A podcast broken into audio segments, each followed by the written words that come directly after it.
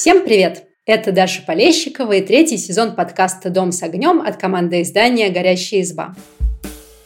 Мы приглашаем в гости людей, которые живут действительно необычной жизнью. Например, переехали из города в деревню и поселились на ферме. Или путешествуют в доме на колесах по Европе. Отправились в экзотическую страну или в экспедицию на полярную станцию. Гости сегодняшнего выпуска Марина совершила кругосветное путешествие на яхте вместе с мужем и двумя детьми. Марина, привет! Привет, Даша! Очень рада слышать. Слушай, ну сначала расскажи, э, ну как давно это было, сколько вы провели в море, сколько было детям в тот момент? Мы около восьми с половиной лет прожили на яхте, парусная яхта Леди Мэри 12-метровой длины. Мы жили до этого как обычные люди. Сначала в городе, делали бизнес, потом в деревне. В деревню мы переехали в Горный Алтай, в экологически чистый горный район. Из-за того, ну я даже сейчас бы сказала, благодаря тому, потому что вот эта вот пословица «нет худа без добра», она, собственно, нашу жизнь очень во многом отражает. Не было бы счастья, да несчастье помогло. У нас заболела наша старшая дочка Настя заболела бронхиальной астмой. Мы вынуждены были вместо Москвы, как мы собирались переехать из Новосибирска, переехали в горную деревню на Алтае. И вот оттуда началось у нас такой путь к исцелению ребенка начался. Мы стали выезжать в какой-то момент э, на зимовку к морю, потому что в Сибири ей зимой становилось все хуже и хуже. Ну и вот э, потом эти зимовки у нас трансформировались в то, что Андрей, муж мой, выучился в парусной школе на шкипера парусной яхты. И через полтора года после этого момента мы уже переехали на свою собственную яхту, которую купили в Средиземном море. Вот так я вам сразу сходу все и рассказала. Слушай, я вообще не представляю, как это то есть вы, ну, не знаю, продали квартиру и переехали со всеми там вещами, не знаю, животными, если у вас есть жить на яхту. Как это выглядело? Нет, мы квартиру не продали, у нас наоборот были деньги на квартиру, потому что в родном городе Новосибирске у нас своей квартиры не было, а вот в Горном Алтае мы построили дом, из которого сейчас мы и разговариваем, собственно. Но чтобы в Новосибирске останавливаться спокойно, нам нужна была своя квартира, потому что у нас там только бабушки, у которых были кошки, а у Насти помимо бронхиальной астмы была очень сильная аллергия на кошек, она и сейчас сохраняется. И поэтому, э, когда мы приезжали в город, все время был такой квест, куда пристроить ребенка куда-то, у кого нет кошек. Это было очень неудобно. Мы собрались покупать квартиру, и вот на эти деньги, собственно, и купили яхту в итоге. Квартиры у нас так своей там и нету. А то есть сначала вы жили на пришвартованной яхте, никуда не ездили? Ну, нет,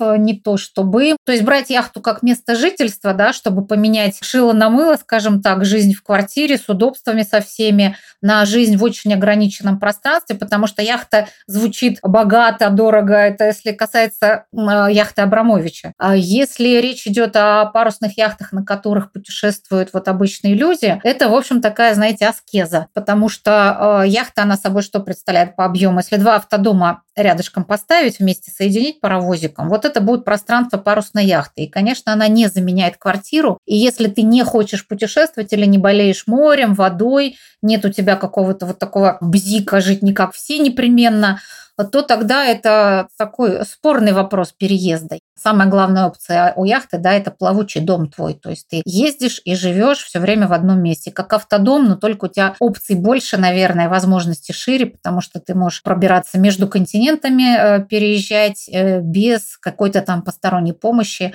и вставать, собственно, около любого берега. Это будет ограничено только визами и там вероятностью пиратства, допустим. И вот когда переезд происходил, конечно, для меня, как матери семейства, как для женщины, было это очень тяжело по разным причинам это было тяжело и физически, и морально, потому что ну вот когда ты переезжаешь на яхту жить, не на три месяца путешествовать, допустим, да, не на неделю, а вот прям жить-жить, это, конечно, переворачивает твой быт с ног на голову. Во всех планах, потому что пространство ограниченное, а дом наполовину погружен в воду со всеми вытекающими там в виде плесени, сырости, качки и вот этого всего. Ребенку младшему было два с половиной года в момент нашего переезда на яхту, старший только-только исполнилось 12, и это была зима потому что из Сибири мы привыкли уезжать, и нам нужно было уезжать из Сибири именно зимой, чтобы э, старшей дочке было легче. И вот тут мы вместо Таиланда, любимого и теплого, уехали зимой в Средиземное море на яхту сразу. И у нас сразу была задача на яхте, но вот прижиться мы месяц постояли на месте,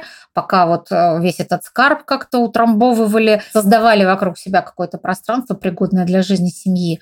Ну а потом уже через месяц э, радостные такие в первых числах февраля прямо и вышли в море. У нас на первый зимний сезон стояла задача пересечь Средиземное море с запада на восток, то есть вот от Испании до Черногории. Чтобы в Черногории оставить яхту на лето, а нужна была именно Черногория, потому что она была безвизовой, и в случае чего, мало ли что там судном случится, а, не нужно было получать каких-то дополнительных виз, можно было вылететь и там завтра оказаться на борту, допустим. И вот поэтому у нас первую зиму мы а, шли потихоньку, в шторма вот выйти, там очень в Средиземном море, кто был зимой, знает, что это прям совсем не курорт, особенно в море, когда холодно, промозгло, сыро, очень сильные ветра, и помимо нас вот в море было там пара-тройка морских волков нам где-то попадалось, ну и какие-то команды, которые сдавали на следующий уровень яхтенных капитанов, ну то есть тренируюсь, они там попадались нам. И все остальное время мы были одни. И вот это тотальное такое одиночество я испытала, которого, наверное, никогда более не испытывала в море. То есть первый сезон был очень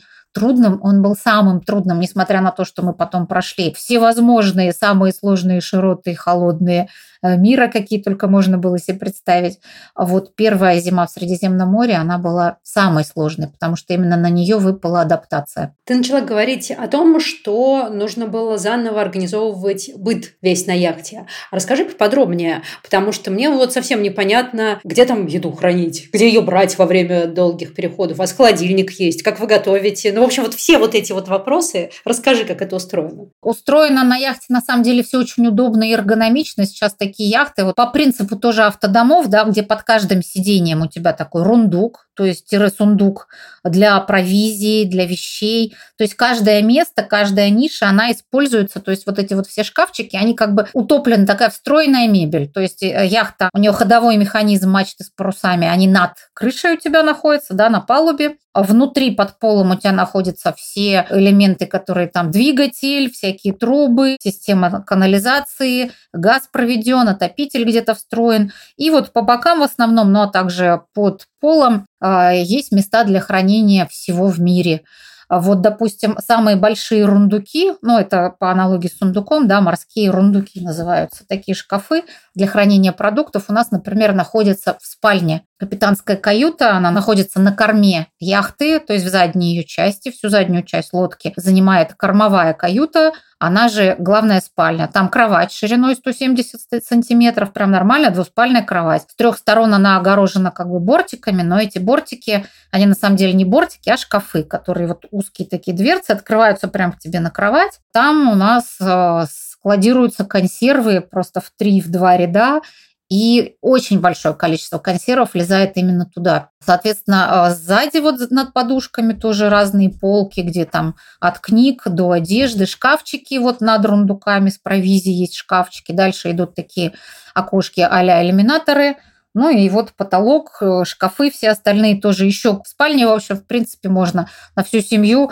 одежды и еды прям э, утрамбовать хорошо. Потому что там есть шкаф, даже в который э, теоретически, ну и практически тоже можно повесить плечики и вот вещи на плечиках. Это все встроено между кроватью и туалетом. И вот между ними шкаф такой, на плечиках висят вещи. Это, конечно, не длинные вещи, не платья в пол, да, но то есть что-то длиною с пиджак. Вот там прямо у нас так очень плотно, плотно, плотно увешано. Но, естественно, со всех сторон, снизу, сверху, сбоку, все это еще заложено разными вещами, потому что когда мы, мы путешествовали во всех широтах и в зимней температуре, когда тебе нужны валенки и пуховик условно, и в жарких тропиках, когда кроме купальника ничего на себя не натянуть. Всесезонная одежда и обувь, она должна уместиться в яхту. И вот в других всех каютах, а также в общем пространстве, на яхте он называется салон, есть тоже куча-куча шкафов разных, куда вот все это уставляется. Ну и есть, конечно, нюансы. А, нюансов, конечно, очень много, потому что первая беда в доме, погруженном в воду, это сырость. То есть шкафы должны проветриваться регулярно. Как-то мы там разные впитыватели специальные для влаги запихивали туда, но я особой от них пользы, конечно, не увидела. Нужны, по идее, специальные осушители воздуха, кондиционер тоже, наверное, сойдет в жарких странах, но кондиционеры, вот эти все осушители, они вызывают за собой другую бытовую сложность, нужно много электричества для этого всего. И вот электричество, сейчас я к нему перейду, закончу сначала про шкафы. Вот всякая еда, например, в огромном количестве закупаемая, она закупается не только в виде консервов, но и, допустим, вот 10-килограммовый мешок с макаронами. То есть не те пачки, что мы берем домой, да, а вот те пачки, которые ты в промышленных масштабах закупил в оптовом магазине. И а, потом где-то это у тебя, если шкаф сухой, то можно вот в виде мешка это и хранить. Если в шкаф что-то подтекает, конечно, надо пересыпать.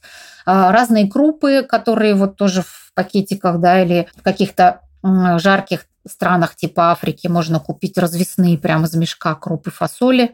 Есть, конечно, риск, что там появятся жучки, потому что это все не обработано. Но от этого тоже есть свои лайфхаки. И вот такие, в общем, россыпью все крупы фасоли, чечевицы и прочее засыпаются сухие э, пятилитровые бутыли от воды, сверху ватка пропитывается спиртом, например, кладется сверху ватка и закручиваешь. Эта ватка, она призвана предотвратить какие-то там живность, чтобы не разводилась. Они там, видимо, спирт унюхнут и в обморок падают, дальше не развиваются. И вот, соответственно, так мы хранили крупы. Откуда ты знаешь все эти секреты?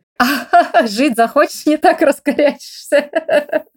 Но на самом деле очень много же, вот когда муж а, еще яхту выбирал, когда о парусной жизни думал, он очень много, а, в интернете ресурсов пересмотрел, а они существуют.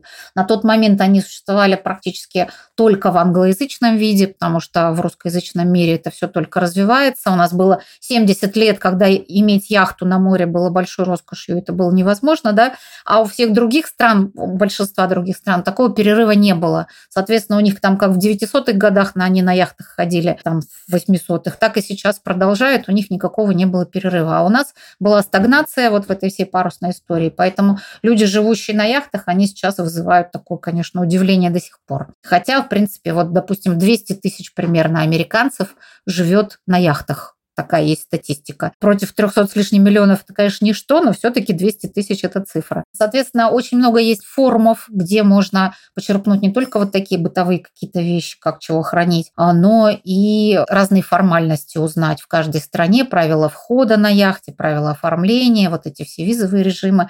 Э, тоже есть специальные ресурсы. И вот когда мы к быту вот к этому привыкали, ну там тут одно услышишь, там другое подсмотришь. Вот э, эту вот историю, как крупы хранить сверху пропитывать ватку спиртом, это вот Андрею каких-то там яхсменов подсмотрел. Мы так, собственно, и делали, и это себя оправдывало, потому что сразу очень все компактно. Когда ты шкаф открываешь, никакие мешки на тебя сверху не валятся. А тут надо иметь в виду еще, что яхта – это постоянная качка. А яхта качается всегда, и на ходу она качается очень сильно. То есть ты открываешь шкаф и должен его так открыть, если ты открываешь его там с борта, который наклонен на тебя, да. Ну, то есть ты его не открываешь. В принципе, если яхта идет с креном, да, ты можешь в дороге открыть только те шкафы, которые находятся с подветренного борта, то есть куда ветер не дует, которые к морю наклонены. А с наветренного уже как-то жди смены ветра условно. И это все, конечно, когда ты на яхте обустраиваешься, это все предусматриваешь. Когда ты в стояночном режиме находишься, если ты стоишь в тихой бухте, в тихой гавани или в марине, марина это стоянка для яхт, типа парковка, то там ну, можно спокойно доставать, допустим, стеклянную посуду какую-то, вот это вот все, на столах оставлять еду, ну не еду, вернее, вот что-то там, термос стоит, э, чайник, все это стоит на столе. А если ты находишься в переходе, вся стеклянная посуда, допустим,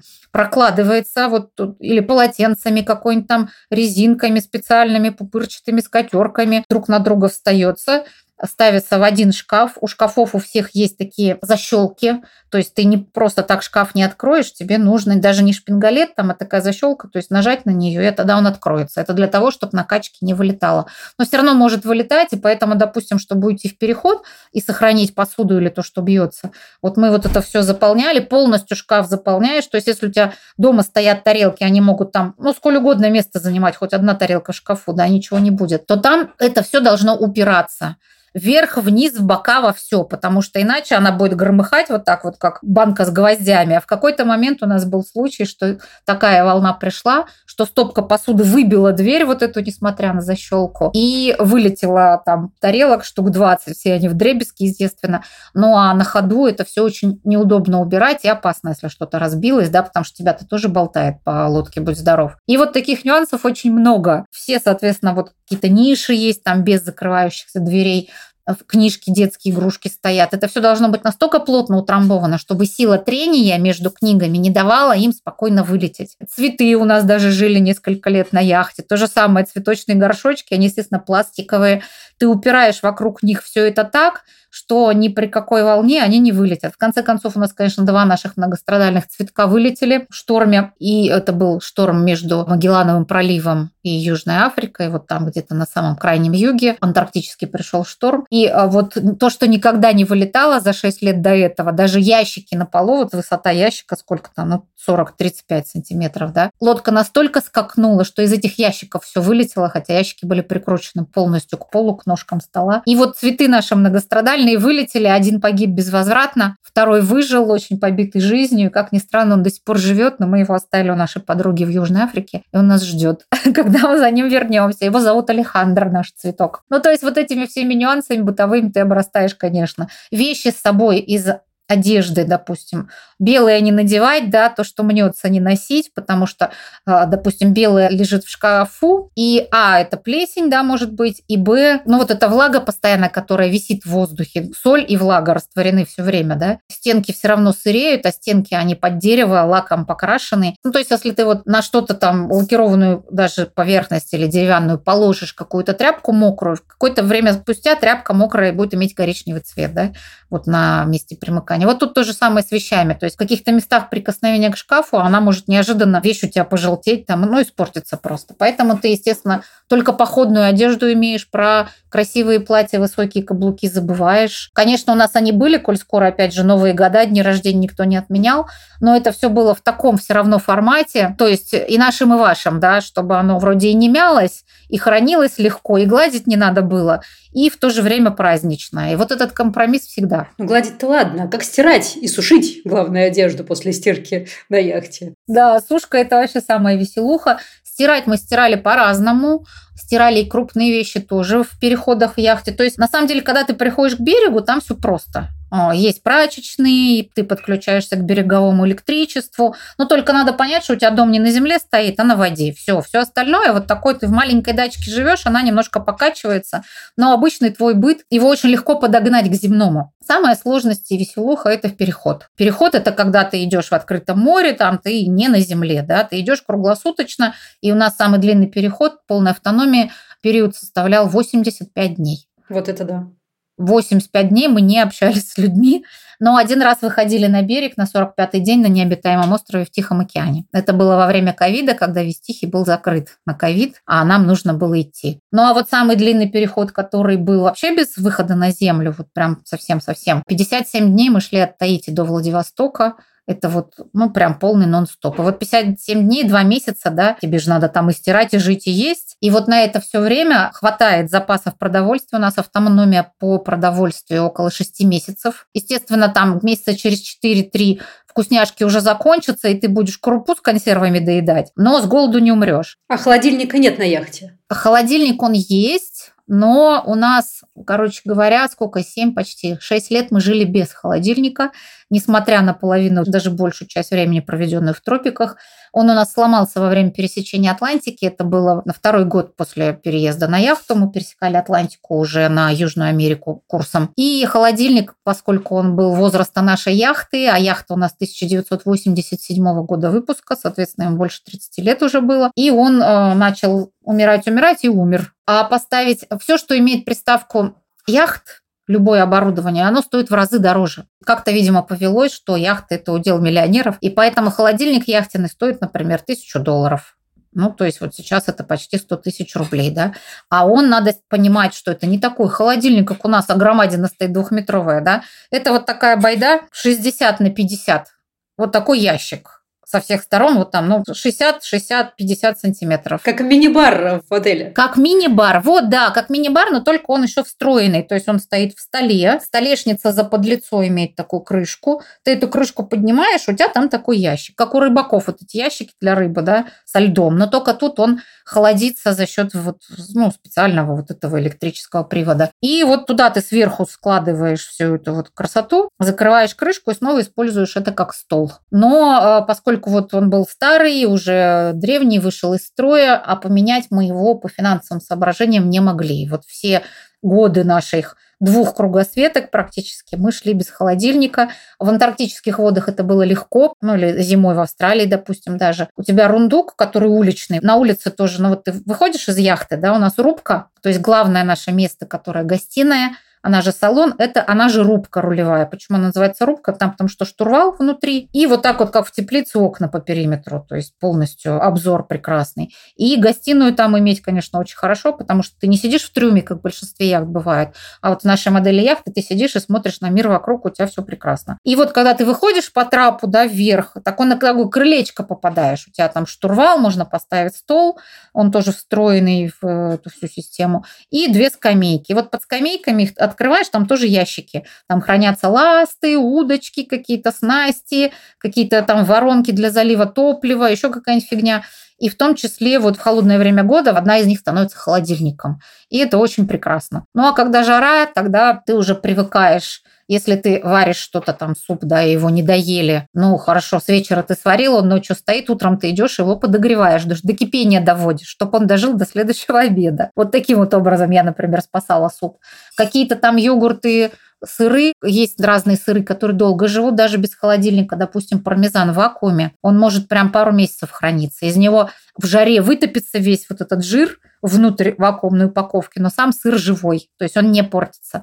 Существуют, допустим, сыры, которые упакованы как консервы, вот как баночка с вискос, открываешь, а там сыр бри лежит в бумажке, все в золотинке, французские сыры такие. Вот таких мы на переход потом набирали. Ну, соответственно, консервированный, он там может месяца 4 точно прохраниться без холодильника. Ну, то есть вот ты потом уже подгадываешь продукты под свой образ жизни и их находишь. Ну, а так, если ты на стоянке около берега стоишь, то ты просто берешь какой-то, ну, скоропортящийся продукты, допустим, йогурты, там что-то еще. Вот на один день утром сходил, взял, купил, поели, до ужина дотянули. Ночь, если тоже жаркая, соответственно, на ночь уже не оставляешь. Или как-то перерабатываешь. Я не знаю, сметанный жульен готовишь какой-нибудь. В вареном виде оно еще простоит до следующего дня. То есть вот таким вот образом примерно изощряешься, чтобы жить. Звучит на самом деле очень изысканно. Жульен, сыр бри, прям да, шикарно. Да, Это настоящая жизнь на яхте, как ее все себе представляют. У меня на самом деле был еще один вопрос про еду. Вопрос э, такой основанный на личном опыте. А, мы недавно переехали из России в Сербию, и я столкнулась с проблемой всех иммигрантов, хотя Сербия очень похожа а, на Россию, но и по культуре, и по набору еды. Тем не менее, какие-то привычные вещи в магазинах не найти. А которые найти, нужно разобраться, что это, какой йогурт нам нравится, где привычную крупу найти, вот такие вот мелочи. А если вы в плавании, получается, вам нужно на переходах покупать привычную еду, которую вы будете есть ну, ближайший там месяц-два, до тех пор, пока сможете закупиться заново. Как ты выбираешь в новых странах, в новых магазинах то, чем будешь кормить всю семью? А мне кажется, мы такую школу прошли Таиландом, да, когда вот ты приезжаешь, а там Азия, экзотика, там вообще же очень много продуктов, которые вообще не твои. А, круп там совсем нет, допустим, овсянка и рис. Вот все, что ты знаешь про это. И вот это вот методом тыка ты пробуешь, пробуешь, и как-то уже напробовал, нашел себе какой-то пул продуктов. Гречку, допустим, мы покупали э, там последний раз, наверное, на Канарах в русском магазине. Даже не в русском, а, по-моему, в латвийском, но тем не менее там была гречка. Потом нам на антарктической станции Бюллинсгаузен русские полярники дали гречки. Знаете, ребята, у вас же наверняка нет гречки. Мы ура! А зато, когда мы прибыли в Австралию, у них там биоконтроль, биосекьюрити, и все, что может прорасти или в чем могут завестись насекомые, ты должен им отдать, отправляется это все на утилизацию. Три огромных мусорных мешка у нас изъяли продуктов только. Вот вся эта чечевица, рассыпанная по банкам, вот эти все прям пятилитровыми банками мы их складывали. Единственное, что я отстояла, это гречку. Я так как на амбразуру Александр Матросов встала и говорю, она жареная, она не прорастет.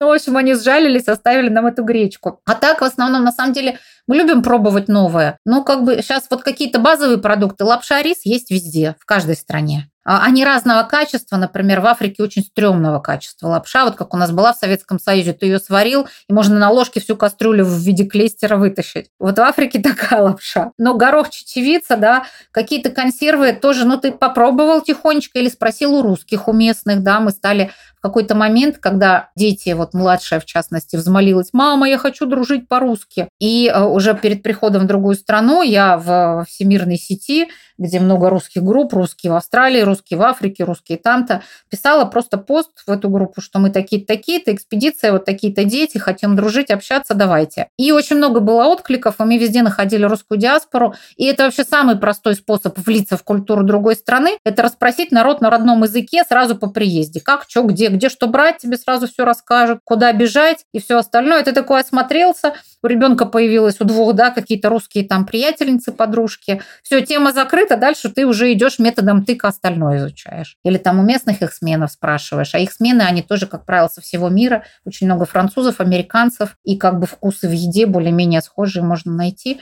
Поэтому для нас это вообще выбор еды вообще был не проблем. Наоборот, иногда что-нибудь купишь, о, а что это такое, а как это готовить, о, прикольно. Попробовал такой, ну да, зашло. Хлебное дерево, допустим, прикольно, в Тихом океане. А там у них разные истории есть, романтические, трагические, связанные с хлебным деревом. Но это вот такое дерево, да, на котором растут размером с дыню плоды. И ты, а, если в нужной степени зрелости ты поймаешь этот плод, когда он уже не зеленый, но еще не мягкий, такой скрипучий немножко. И вот его э, на одного, на огромную сковородку жареной картошки фактически хватает. То есть он очень похож по вкусу хлебное дерево в нужной фракции созревания, очень похоже на жареную картошку, только чуть-чуть сладковатую. И это очень легко. Ты очистила такую дыню, да, настрогала ее один раз, и вот у тебя жареной картошки кастрюля получилась, ну, сковородка. Ну, то есть вот такие какие-то вещи. Батат мы, например, распробовали и залюбили, да, в печеном виде с розмарином, с маслом оливковым. Прямо вкуснота в, э, порезанной слайсами вот в духовке.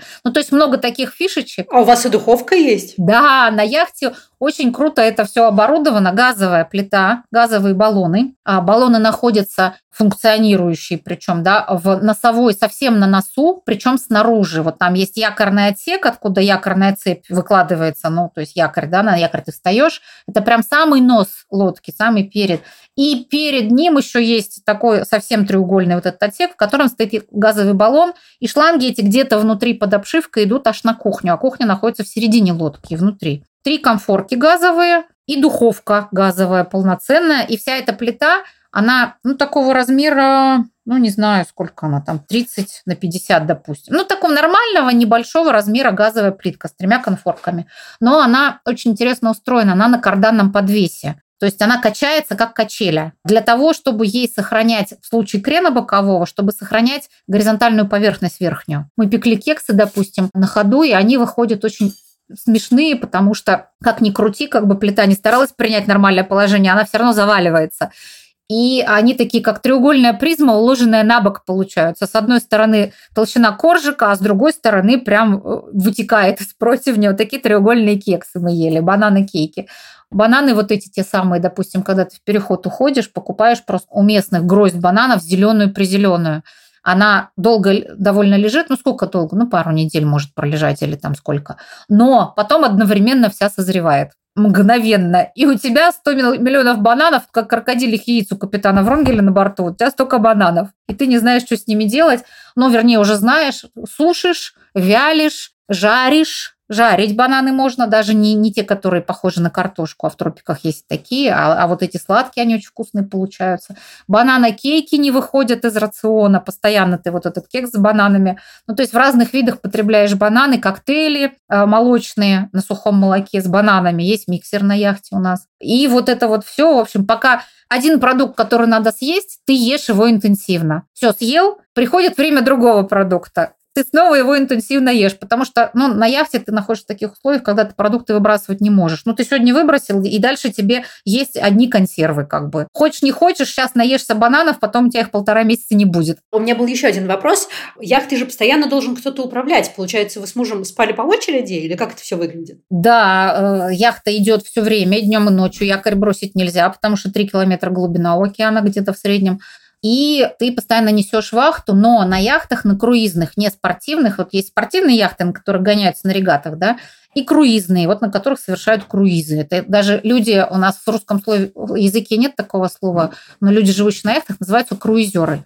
То есть это именно на яхтах, нигде бы то ни было еще. Такие яхты имеют ветровой автопилот. Но есть вообще автопилот, да, электрический. Ты поставил курс там 80, да, и он все время, невзирая на ветер и волну, он вот идет этот курс 80, хоть цунами случилось. Но пока цунами не случится, скажем так, потом не справляется, конечно. А ветровой автопилот – это такая штука, она связана с аэродинамикой, с гидродинамикой. Принцип действия такой, что яхта держит курс относительно ветра. Вот ветер дует с запада, да, а у тебя настроен этот ветровой автопилот на то, чтобы яхта шла, допустим, на север, то есть поперек ветра, да, перпендикулярно. И вот ты так выставляешь паруса, и сам этот ветровой автопилот, у него тоже есть такая флюгарка, которая под ветер поворачивается.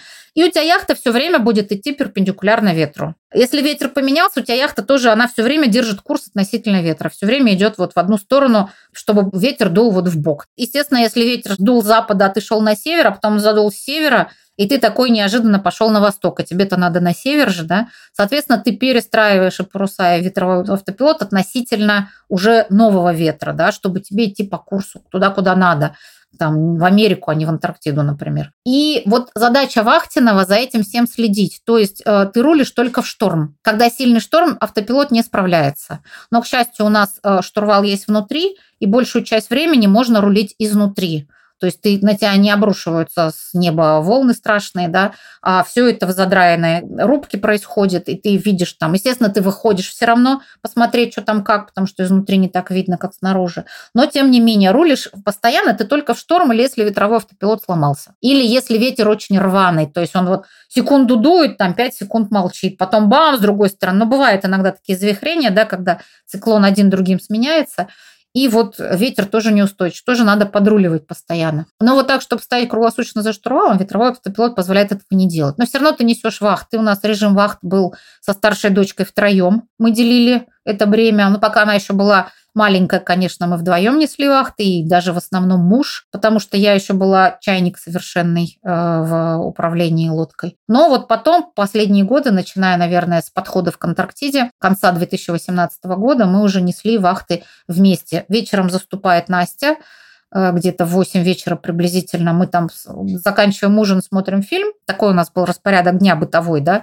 Все время все привязано к вахтам и к приемам пищи. Ну, естественно, какой-то форс-мажор, ты все бросаешь, бежишь устранять форс-мажор, а это может быть оторвался парус, там оторвалось что-то ванта, вот эти тросы железные, да, от мачты, сломался тот самый ветровой автопилот, еще там что-то выбил. Ну, то есть что-то сломалось, несмотря на, на то, что ты там делал все время, это первоочередная задача. Ты одеваешься, просыпаешься, три часа ночи, там неважно сколько, и бежишь это все устранять. Потом все остальное. Но быт вот без форс-мажоров, он привязан все равно к вахтам. Вечером мы смотрим кино, едим. Андрей, капитан, уходит спать, потому что середина ночи это его вахта. Либо если шторм, то он на вахте. Там уже потом, когда устал или что-то подстихло, он меня будет.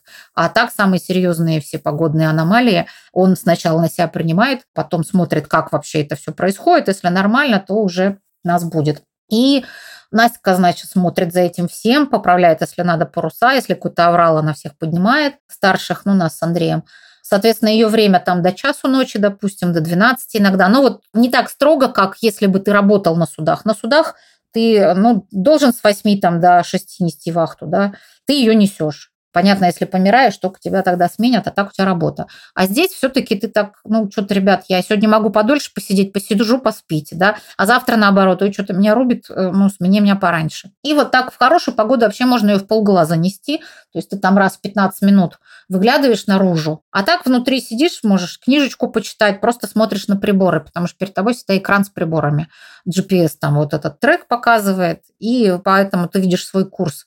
То есть не надо пялиться в море все время или там на картах по звездам определять, где ты находишься. Сейчас это в современном мире гораздо проще делать. Ну и, соответственно, ночь э, Андрея и часов 5 утра, иногда в 4, иногда в 6 он будет меня, сам уходит досыпать, и утренняя вахта моя. Ну а потом, как, когда Андрей просыпается, у нас всеобщий поздний завтрак – мы смотрим какое-то познавательное кино, видео документальное, как правило.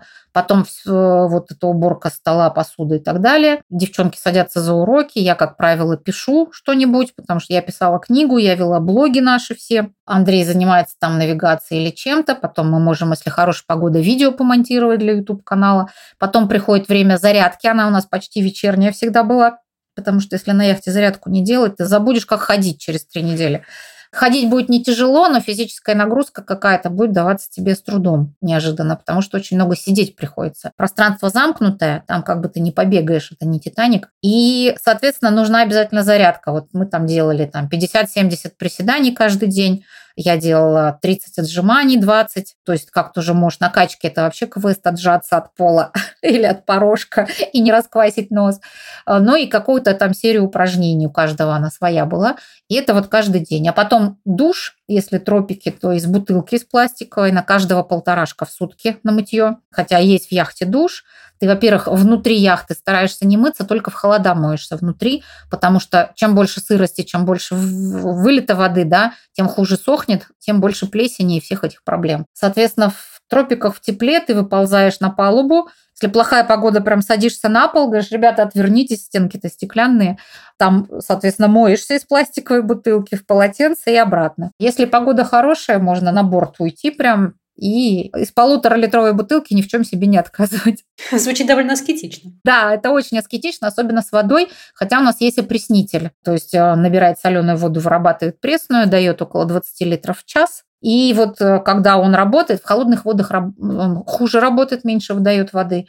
А так пресная вода, в общем, ну, можно радоваться и каждый день мыться, потому что если бы не было опреснителя, мы бы мылись не каждый день далеко, потому что воды на это не хватает, вода идет на питье. И когда у нас сломался опреснитель, там тоже была такая веселая история, а он ломался там из-за штормов, из-за разных всяких штук. И мы э, собирали воду с парусов. То есть ты бегаешь за тучкой, тебе надо там на север, да, а тучка где-то на западе маячит, ты разворачиваешься, скачешь на запад, насколько можешь, потому что тебе надо поймать эту тучу, ливень обмывает быстренько яхту, по парусам э, вода стекает, ну, вот эта перекладина, которая к мачте, на которой парус стоит условно, да, называется гик, и в ней есть полость. И вот в эту полость парусов вода стекает, и потом она как по трубам выливается, да, из стоков. И вот как этим местам выливания воды нужно поставить воронку, к воронке шланг, шланг или в канистру, или сразу в бак. И вот таким образом ты набираешь воду. Все, если погода хорошая, ну, спокойное море, все э, миски, чеплашки, как только ливень, подставляешь под все места, где много капает или течет,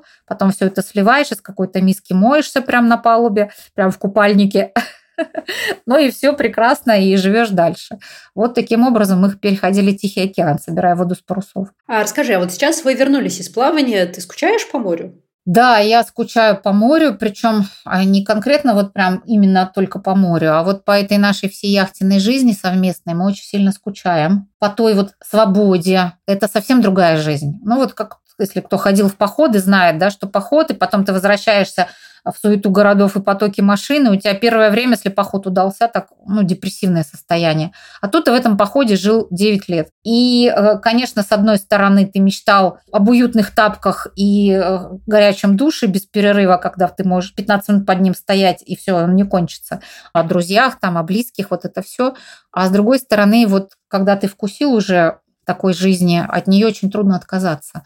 И вот сейчас у нас, например, Андрей-то у него был очень маленький перерыв. Он практически лето провел здесь, и в конце сентября он уже снова улетел на яхту, отогнал ее на Филиппины. На Филиппинах сейчас ее ремонтировал интенсивно. И вот в данный момент он летит в Бразилию, чтобы решать новые яхтенные дела и потом переходить Атлантический океан, гнать большую шхуну в Антарктиду. И в этом году мы все через два месяца улетаем в Антарктику и будем э, работать в экспедиции в Антарктической. Четыре у нас похода парусных будет на шхунах, уже не на нашей яхте, на больших шхунах с туристами, с учеными в Антарктиду. Так что вот наша яхтенная жизнь вот-вот скоро забрежет. А Настя, наша старшая, она два сезона отработала в Арктике, тоже на парусной шхуне, матросом. И вот катала туристов, ну, вернее, не она катала, она была частью экипажа, э, к новой земле из Нарьян-Мара. Соответственно, у нее вот эта парусная жизнь-то особо не прерывалась. Андрей зимой два раза сходил в Антарктиду под парусом, пересек Тихий океан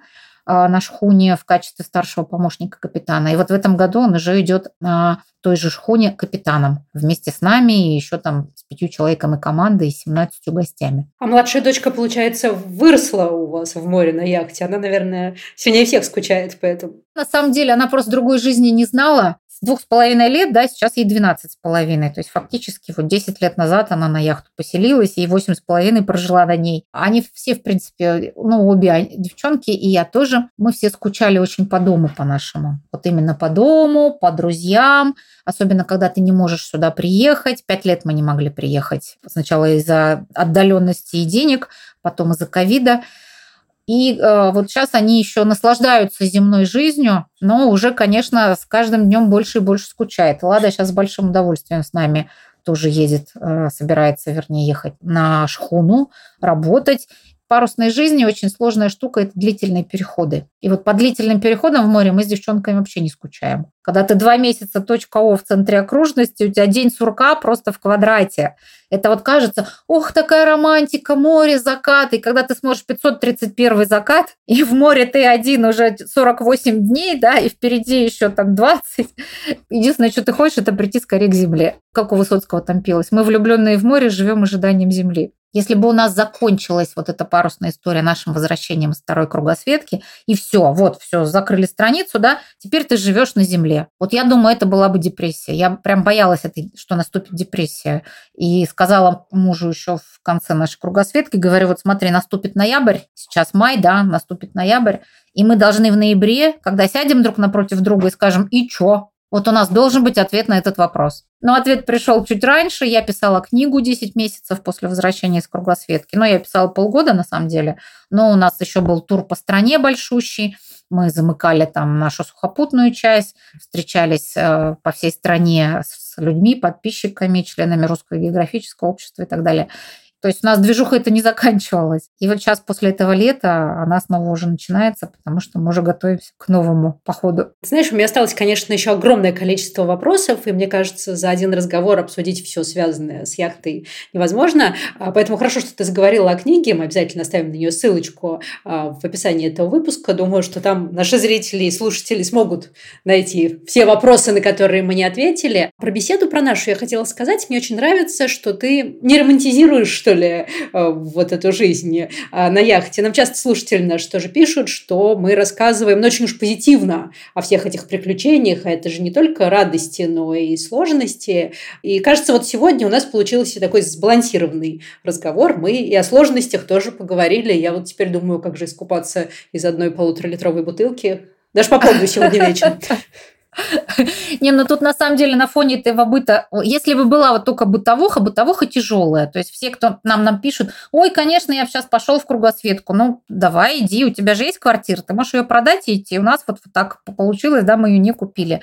Но тут вот эта бытовая часть, она а, не видна обычно со стороны, видна только романтика. Она есть, конечно, эти закаты 531 раз, и эти кораллы прекрасные, и рыбки, и другие там люди, и даже племена – и это вообще невообразимое чувство восторга и свободы. И э, чувство счастья, когда ты приходишь к новой земле, особенно неизведанной, особенно не со стороны города, а со стороны необитаемого леса какого-нибудь. Ты чувствуешь вообще себя Колумбом с Магелланами. Когда ты идешь по этим вот местам, где вот Колумб, да, а вот там порт голода в Магеллановом проливе, который был описан у Жюля Верна, и где там первые поселенцы просто гибли сотнями от сурового климата. И ты вот он здесь, и у тебя там морские котики с одной стороны э, воняют, а с другой стороны пингвины прыгают. И это вообще это такой катарсис. Ты просто обалдеваешь, особенно когда ты исполнил свою мечту, пришел туда сам, туда о чем-то даже мечтать боялся. Ты думал, эта мечта твоя детская никогда не сбудется.